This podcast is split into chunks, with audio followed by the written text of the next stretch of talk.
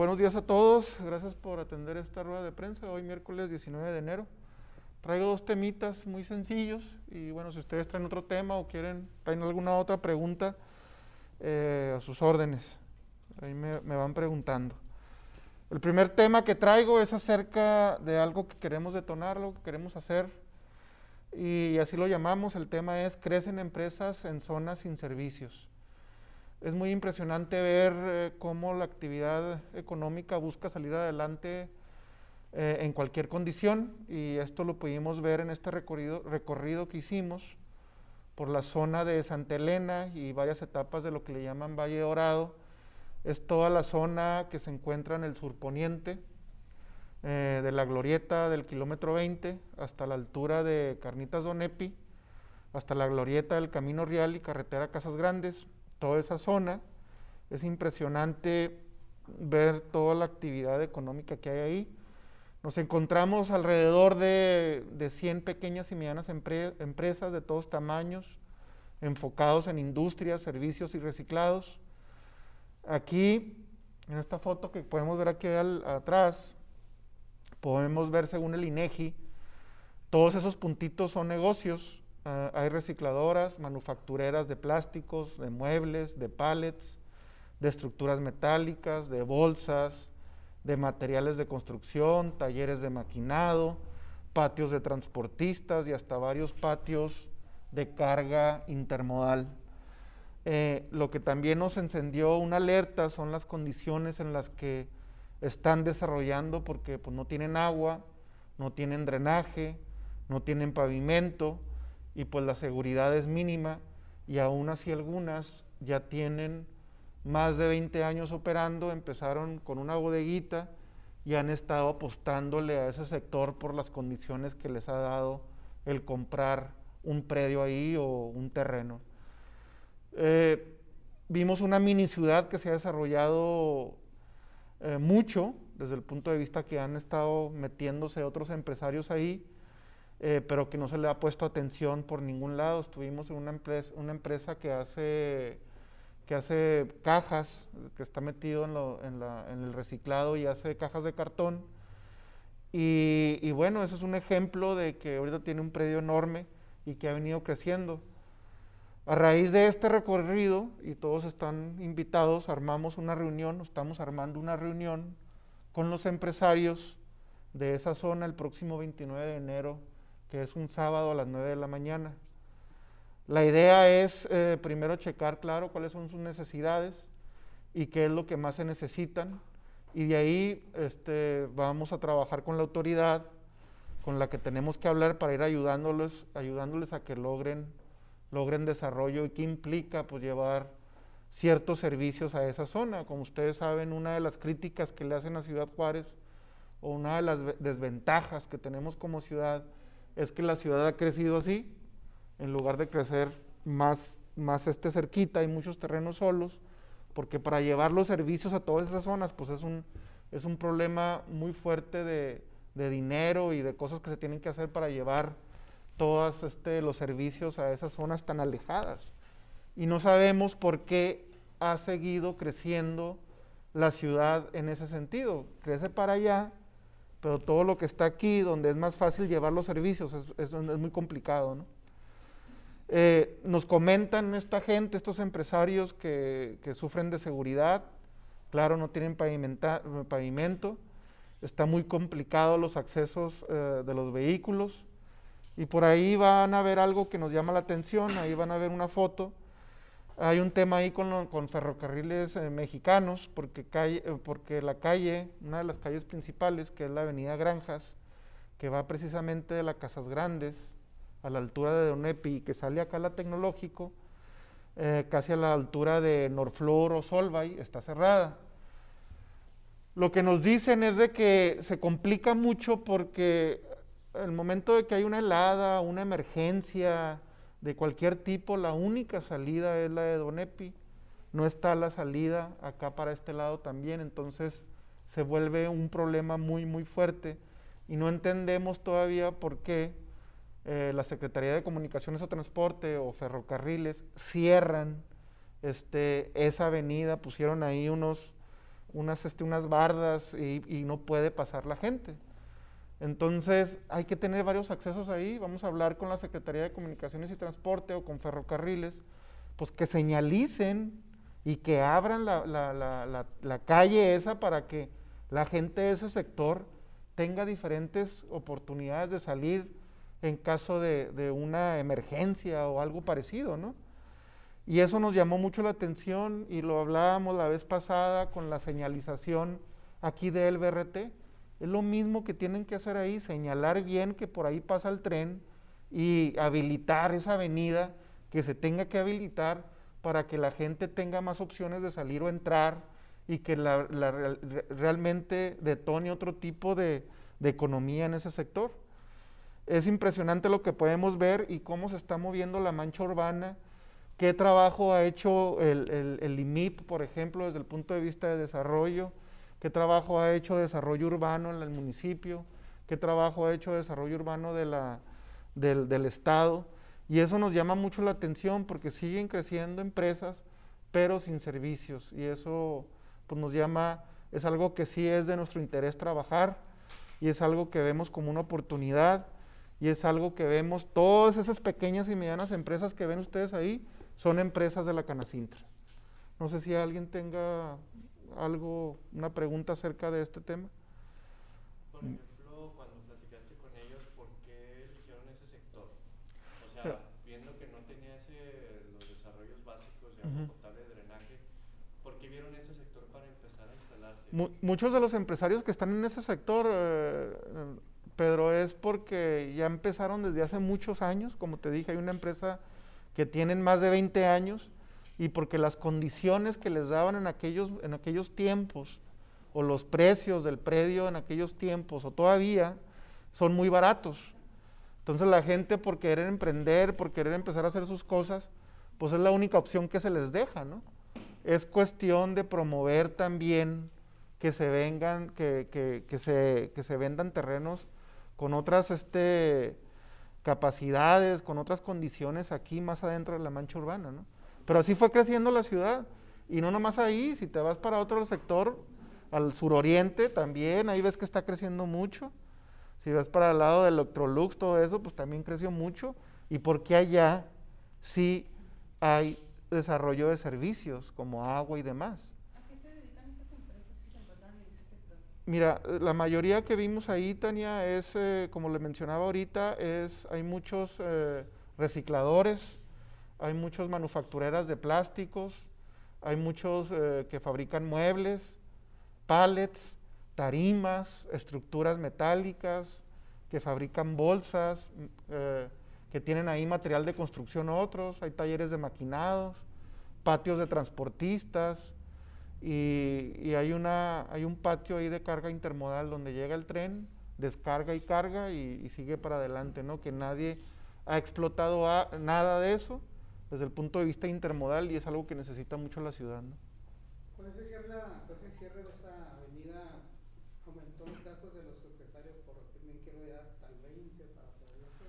Sí, por ejemplo, no- nos refirieron eso, Ray, que cuando, por ejemplo, que hay una helada, ya ves que acá por la carretera Casas Grandes hay varios puentes y no pueden pasar ni por abajo ni por enfrente. Y antes lo que hacían es que se metían por la tecnológico, agarraban esta avenida ahí a la altura de, de, de North Floor y se metían ya para, para acá, para el área de, de atrás de Donepi. Pero ahorita, en caso de una emergencia, de, como, como lo planteo ahorita, la única entrada y salida es la de Donepi. Y acá el ferrocarriles le cerró esa- ese acceso. En lugar de hacerlo bien, tener sus señalizaciones como debe de ser, que es algo que lo hemos también, lo platicamos con lo del BRT. Está la avenida ahí, no están, no están pintados los carriles y es una, es una pista de carreras ahí. Es lo mismo que tienen que hacer acá la Secretaría de Comunicaciones y Transportes, quitar esos barrotes que puso, poner las, las plumas que debe de ser, tener más vigilancia y dejar que haya acceso. Necesitamos más acceso ahí. Eso es lo que podemos rescatar en- en- desde el punto de vista de, de acce- accesibilidad. ¿no? Por ejemplo, ¿no buscarías una reunión con el municipio también? Sí, claro, claro, con desarrollo urbano, ahorita lo dije, y con la Secretaría, porque los que pusieron los, los barrotes ahí fue la Secretaría de Comunicación y Transportes. ¿Alguna pregunta acerca de este tema? Cómo crecen las pequeñas y medianas empresas en Juárez en condiciones muy, muy este, críticas. Así crece la economía en Juárez. Los otros datos que tengo es acerca de los datos de empleo que ya anunció o que ya tenemos, el, que ya anunció el Seguro Social. Nosotros le llamamos a este tema pymes cierran 2021 por debajo del nivel de la pandemia. Ya sacaron los datos del Seguro Social y hay que escarbarle un poquito a ver a qué conclusiones llegamos. Eh, el fin de semana el IMSS publicó los datos de empleo por municipio, de donde podemos eh, por fin ver o hacer un análisis completo de cómo nos fue en el 2021 desde el punto de vista de empleo. Durante el 2021 Juárez ganó 15.629 empleos, más o menos, según el IMSS un 12% más que los 13.957 que, que había logrado en el 2020. De alguna manera, cuando empezó el 2020 con toda esta pandemia, pues todo empezamos a perder empleos. Llega el 2021 con toda esta incertidumbre, con toda esta bronca de salud y de alguna manera pues llegaron las vacunas, de alguna manera empezó a caminar la economía aunque tuvimos eh, meses muy, muy duros en el 2021, ¿no? Y ahí pueden ver la gráfica de, diciembre del 2020 a diciembre del 2021, sí hubo un incremento de empleos. ¿Qué análisis podemos hacer de esto? ¿Qué enfoque le queremos dar? Eh, que el sector servicios para empresas, donde mayor cantidad de pymes se agrupan, siguen muy por debajo del nivel de la pandemia en cuanto a empleo, no hemos logrado recuperar esos empleos perdidos. El otro punto que podemos destacar también es el freno de la industria, de la maquiladora, que a la larga impacta en el resto de la economía, pero vamos a desglosarlo por sector. ¿no?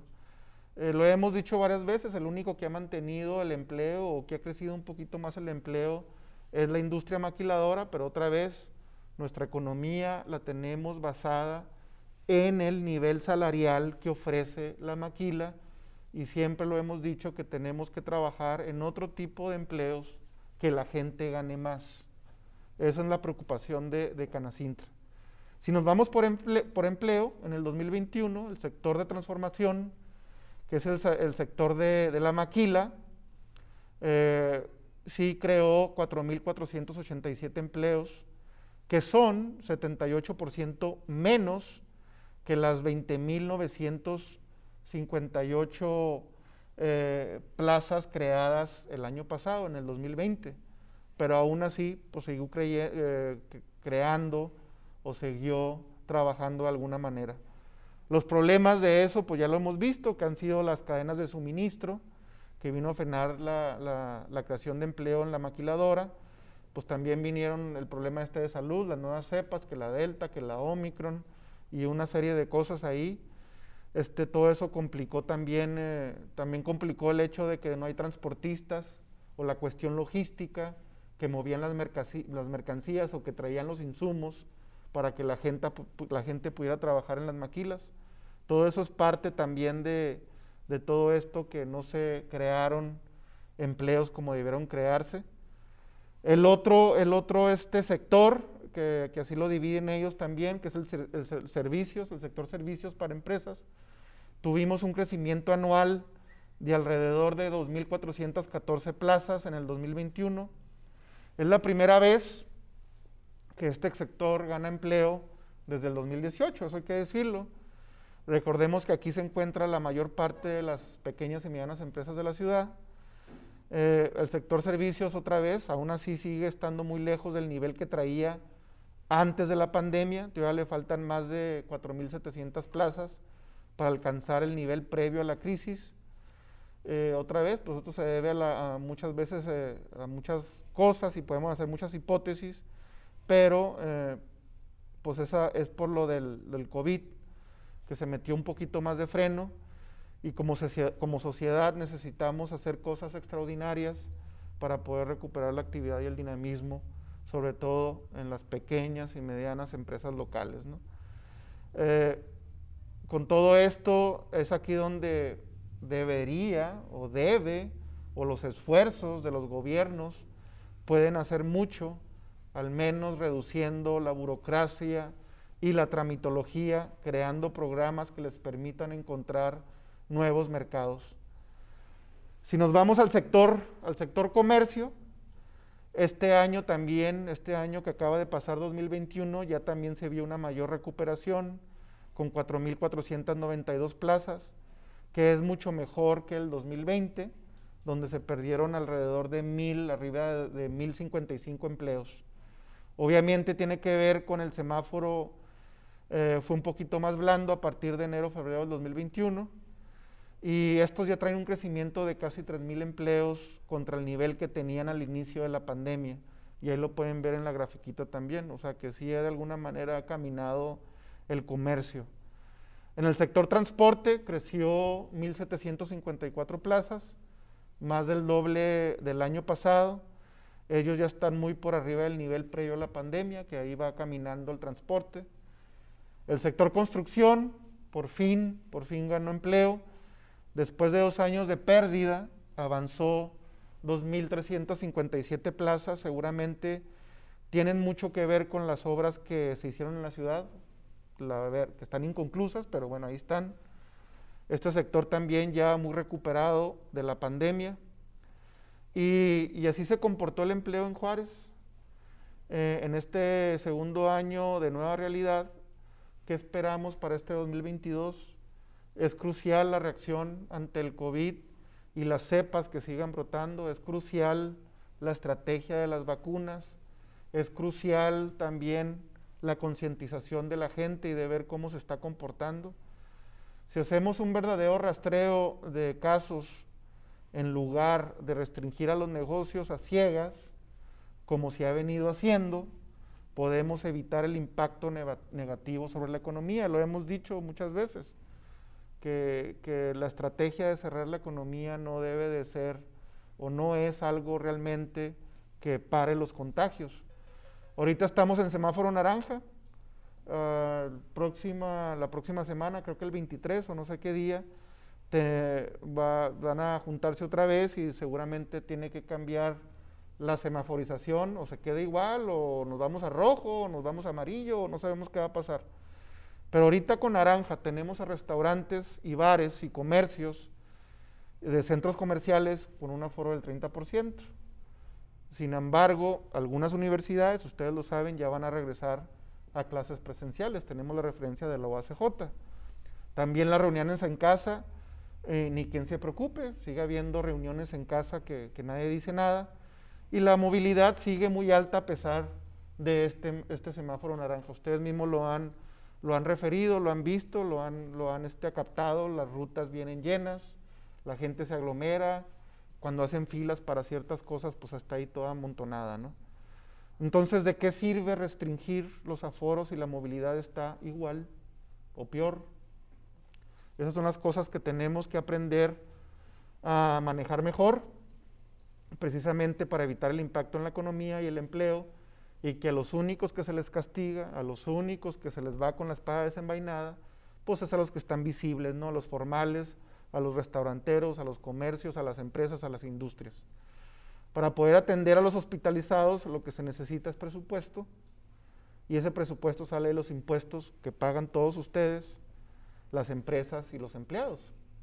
Estamos totalmente de acuerdo en que lo primero es la salud, siempre lo hemos dicho así, pero si queremos seguir teniendo suficientes recursos para que siga caminando esto de cuidar la salud, entonces también debemos de llegar a un equilibrio que nos permita mantener una buena economía. Es, es algo muy complicado mantener la economía y también mantener una cuestión de salud, ¿no? Y que no caigan, que no caigamos a más muertes, vamos a decirlo así, porque nos vamos a seguir contagiando. La vacuna lo único que te hace, te previene a que no caigas en un, en un este, en algo muy grave de salud, pero te puedes contagiar y eso lo, hemos visto y lo siguen viendo que hay muchos contagios, ¿no? Los planes de desarrollo económico no los vemos claros todavía. Hasta ahora la mayor apuesta es, y, van a, y va a ser, y va a seguir, jalar inversiones del extranjero, a ver qué más inversiones vienen o las que ya están, cómo se expanden pero es otra vez, es este tipo de economía, pero no le estamos apostando realmente a desarrollar pequeñas y medianas empresas. Nosotros vamos a seguir insistiendo o insistimos en que para, para solucionar la falta de recursos de los gobiernos y los altos niveles de pobreza que tenemos, lo que se necesita es estimular a las empresas, no castigarlas de esa manera, con alzas, para que generen mejores empleos y más impuestos. Así de simple, es algo muy lógico que, que vamos a seguir insistiendo. Y ese es el trabajo que, que debe estar teniendo Canacintra. Es lo que traigo de, de temas el día de hoy, estos dos temas. Ya ustedes buscarán qué enfoque le, le quieren dar o, o si traen otro tema. Sí, Este- El pronunciamiento que hicieron el pasado lunes ya hubo alguna respuesta de altos mandos de las diferentes corporaciones para explicarles la estrategia de seguridad.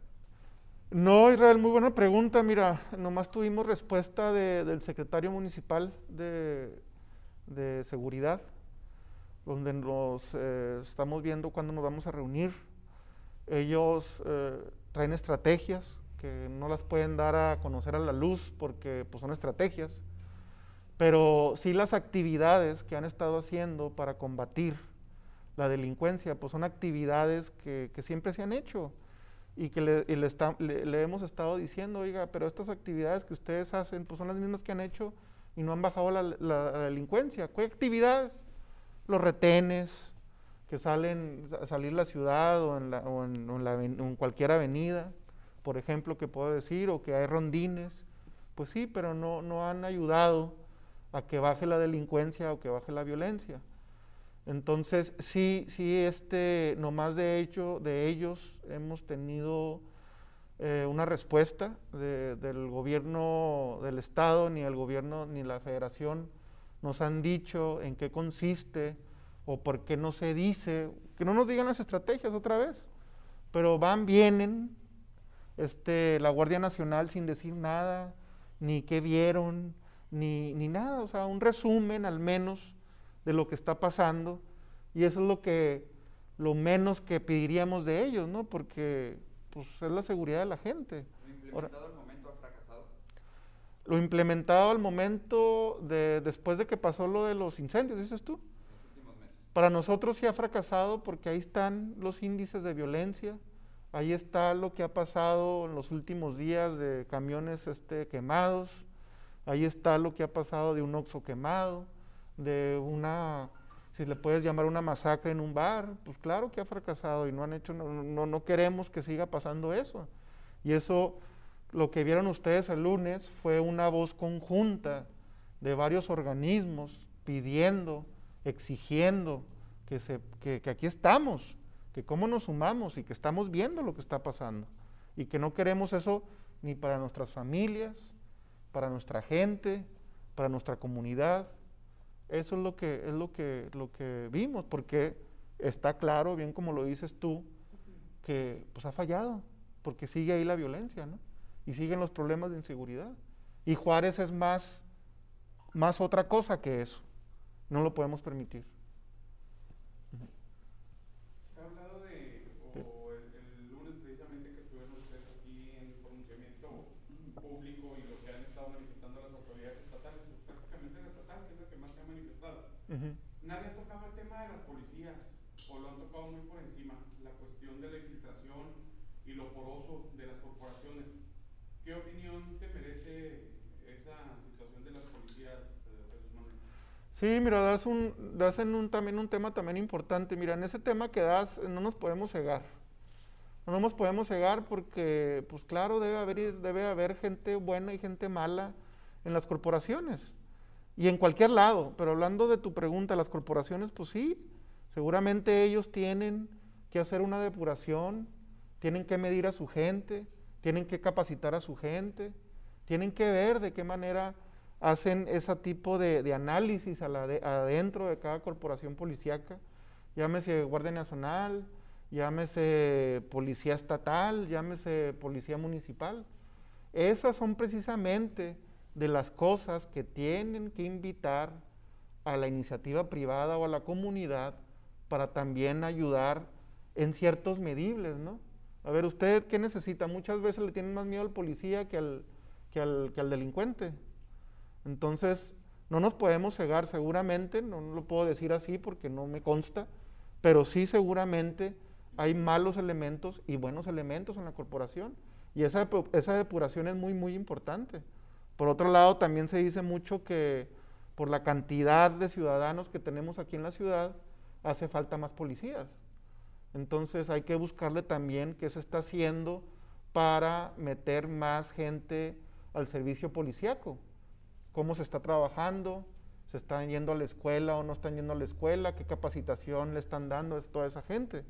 Pero sí es muy importante, Ricardo, que, que se busque al interior de cada corporación de seguridad y se haga un análisis y un, este, un examen de confianza que le llaman y una, un examen también de qué es lo que se ha trabajado, cuánto se tiene trabajando en la, en la, en la corporación, qué se ha logrado, etcétera, etcétera. Pero todo eso al interior es parte de los, de los, este, de los altos mandos que tienen que hacer con su gente, ¿no?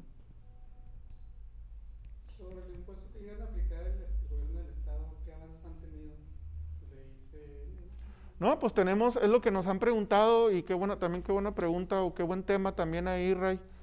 Mira, el- nosotros hicimos todo el trabajo que teníamos que hacer desde lo que fue septiembre, octubre, noviembre y diciembre, porque veíamos y lo dijimos varias veces, le va a impactar muy fuerte a la economía empresarial, a las pequeñas y medianas empresas y, e indirectamente al trabajador. Y eh, a lo que voy con esto es que fuimos con el legislativo, fuimos con los diputados, tratamos de convencer a gente que está en el gobierno y les dijimos con argumentos, oye, mira, esto está pasando, esta es la radiografía de la economía juarense. Y la mayoría de las empresas son pequeñas y medianas empresas y les va a impactar muy, muy fuerte. Otras 330 son maquiladoras. La maquiladora hasta cierto punto, pues a lo mejor no tiene problema desde el punto de vista de flujo y de pagar. Porque ¿qué hace la maquiladora? Va al corporativo en Estados Unidos o, o asiático o de Europa y fuera y pues le dicen, ¿sabe que ya me subieron los impuestos corporativos? Deme dinero para poder pagar más impuestos que aquí en el país me cuesta operar. Pero ¿cómo? se lo van a trasladar al operador o se lo van a trasladar al trabajador. Porque si antes les iban a dar una promoción o les iban a dar algo, un incentivo, pues ya no, porque tienen que pagar más impuestos y la industria maquiladora es un centro de costos, así de sencillo, ¿verdad? Y hicimos lo, lo imposible, lo imposible para que lo vieran ellos con argumentos del por qué no el alza al impuesto sobre nómina, porque no son los momentos. Y ahí estamos, y lo hemos tocado al principio del, del, de- del año, cuando hicimos las primeras ruedas de prensa. Tenemos el alza al impuesto sobre nómina, tenemos el alza al salario mínimo, tenemos la inflación por las nubes y tenemos este tema complicado de, de semaforización epidemiológico donde reducen los aforos. Entonces son unos 3, 4 meses muy complicados 2022 para la economía en lo general, no nomás para el empresariado. Y, y bueno, pues ya nos estamos subiendo a- al barco y es por eso también sacamos una, una encuesta y le preguntábamos al empresario, a las empresas, que qué van a hacer con esta alza. ¿Les va a afectar realmente? Y muchos dijeron que sí. Y bueno, ¿y qué van a hacer? Bueno, pues les va a pegar directamente en las utilidades, que hasta cierto punto es lo menos peor, porque pues van a poder pagar. Pero lo que nos preocupó, nos preocupó mucho es que van a tener que dejar gente. Van a, van a tener que dejar ir gente porque la nómina o los pagos del impuesto sobre nómina, pues va a ser mucho. Y eso nos preocupa mucho. Y bueno, ahorita todavía no podemos medirlo, porque acuérdate que en febrero va a entrar la alza de todo lo que pasó en enero. O sea, en enero ya se pagó el impuesto sobre nómina, pero fue lo de diciembre. Y ahorita ya en febrero van a pagar el impuesto eh, sobre nómina de enero, que ya viene con esa alza.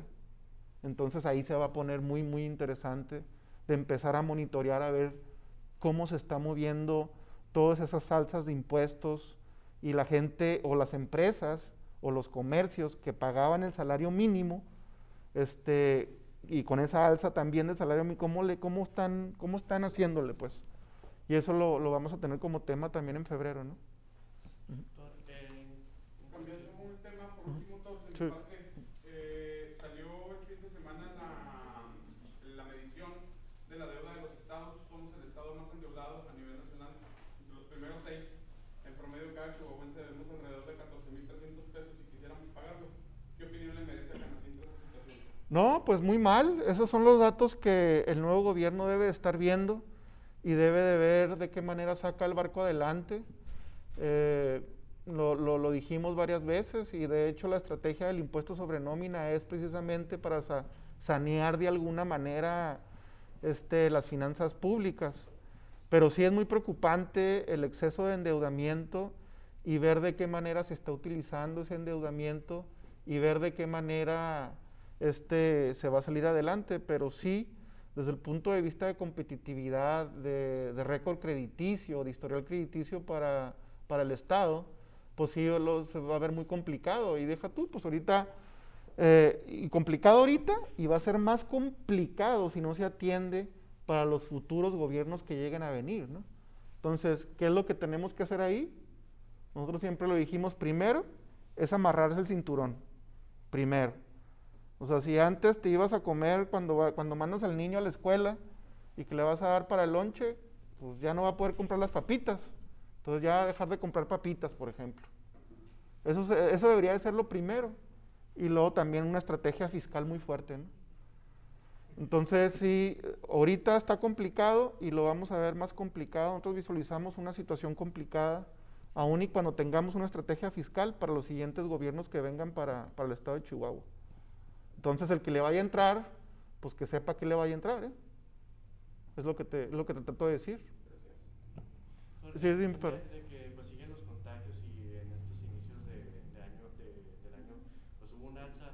No sé si tengas el dato de cuántas empresas han tenido que suspender labores porque sus empleados han, han resultado contagiados o que hayan tenido que reducir los- la operatividad. Sí, mira, no hemos recibido en sí eh, información, Pedro, de, cuántas empresas, sobre todo a grandes maquiladoras, que haya brotes de contagios. Sí nos han referido que ha habido brotes, pero que no han sido de mayor impacto. Y te voy a decir de las pequeñas y medianas empresas. Mira, de- del total que tenemos agremiados aquí en la, en la Cámara, la mitad más o menos son, o un poquito más, no, un 70% son pequeñas y medianas empresas de, de 10 empleados a 60 empleados.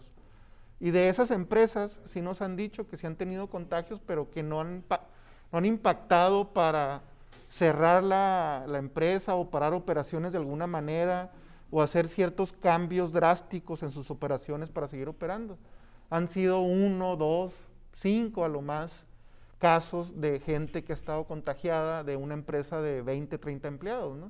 Entonces han- se han modificado varias cosas. Para poder seguir operando, pero no ha sido de mayor impacto para que cambien totalmente algo radical. Ha habido contagios, como te digo, como bien lo refieres tú, pero no ha sido como muy alarmante, ¿no? Y estos contagios han sido igual leves, o sea, no han estado Sí, tam- hospitalización. Exacto, han- han- se han empezado a sentir con medio gripa, van y se consultan a, a un doctor y luego les hacen la prueba de, de a ver si tiene COVID o no. Salen positivos y bueno, de ahí se les canaliza a sus casas para que descansen 7, 10 días con, con, este, con paracetamol y demás o lo que le dé el médico y regresan otra vez a sus centros de trabajo ya después de haberse hecho otra prueba donde sale negativo, pero han sido ese tipo de casos, ¿no? Si ha habido contagios, sí, pero no tan grandes para que, para que paren la operación de, de una empresa. Eso son las pequeñas y medianas empresas, ¿no? Que son empresas de 30 gentes que probablemente se contagien 5 y bueno, pues se van y descansan o se van y se hacen la prueba, etcétera, ¿no? Y en cuestión de los pagos, o sea, ¿les están dando algún, o sea, ¿les siguen pagando o, o les dejan? Sí, bueno, no, muchos de los eh, patrones que tenemos, este, que nos han dicho también que se van y, y se les ha monitoreado directamente y se les paga, se le paga los días que, que, este, que no estuvieron laborando, el- el- está sorteando ese costo el, el patrón. Eso es el mayor de los casos que hemos recibido. Otros sí lo están viendo directamente con, con el Seguro Social, ¿no? Lo meten directamente como lo deben de meter, como lo dice la ley, ¿no? ¿Y qué tan difícil ha sido este proceso con el Seguro Social? Porque vemos al exterior de las clínicas las filas enormes por obtener este, su incapacidad por COVID-19. ¿Qué, ¿Qué problemas han tenido ustedes? Sí, no hemos recibido, qué buena pregunta, también lo que le decía ahorita a, a Pedro, que normalmente, o lo que nos han dicho, porque he preguntado, es que el mismo patrón ha estado absorbiendo el costo, ¿no? El costo para, de, esa incapacidad, pero no van al seguro. O sea, ok, van por, por su cuenta afuera, se hacen la prueba, están contagiados, se van a descansar y el mismo patrón de alguna manera ha sorteado el costo y les ha pagado el día de esos días, ¿verdad? Para evitar ir a hacer toda esa fila y evitar este hacer todo el proceso legal que tiene que hacer de incapacidad, que es más engorroso, que es esto y lo Otros han llegado a negociaciones, o sea, nos han, nos han dicho de varias maneras, pero todo lo que trato de decir es que de alguna manera han, llegado con un entendido con el, con el, con el trabajador, a lo mejor, a lo mejor se dan 50 y 50, o hay otros que sí andan bien de dinero y les pagan el día completo, etcétera, etcétera. ¿no? Pero le han estado sorteando de esa manera la, la información que nos ha dado algunos de nuestros agremiados. ¿no? Es lo que te puedo decir desde ese punto de vista. Doctor, me nada dos preguntas. Una de ellas, ahorita con respecto a los datos del IMSS y Canacintra tiene una estrategia para poder lograr los niveles de empleo que se tenían, eh, al menos en el 2019, que es pre-pandemia. y dos, este, había empresas que habían hecho convenios con sus trabajadores para lograr los pagos de fin de año. Hablamos de aguinaldos y demás obligaciones no sé si hay empresas todavía que quedan pendientes de cubrir esas obligaciones o si ya se pagaron, uh todos esos pagos. Okay. Sí, mira, acerca de la primera pregunta, Lalo, de, de cuál es la estrategia de, la Cámara acerca de cómo poder ayudar a las empresas para lograr esos, este, esas ventas o ese empleo que tenían en el 2019.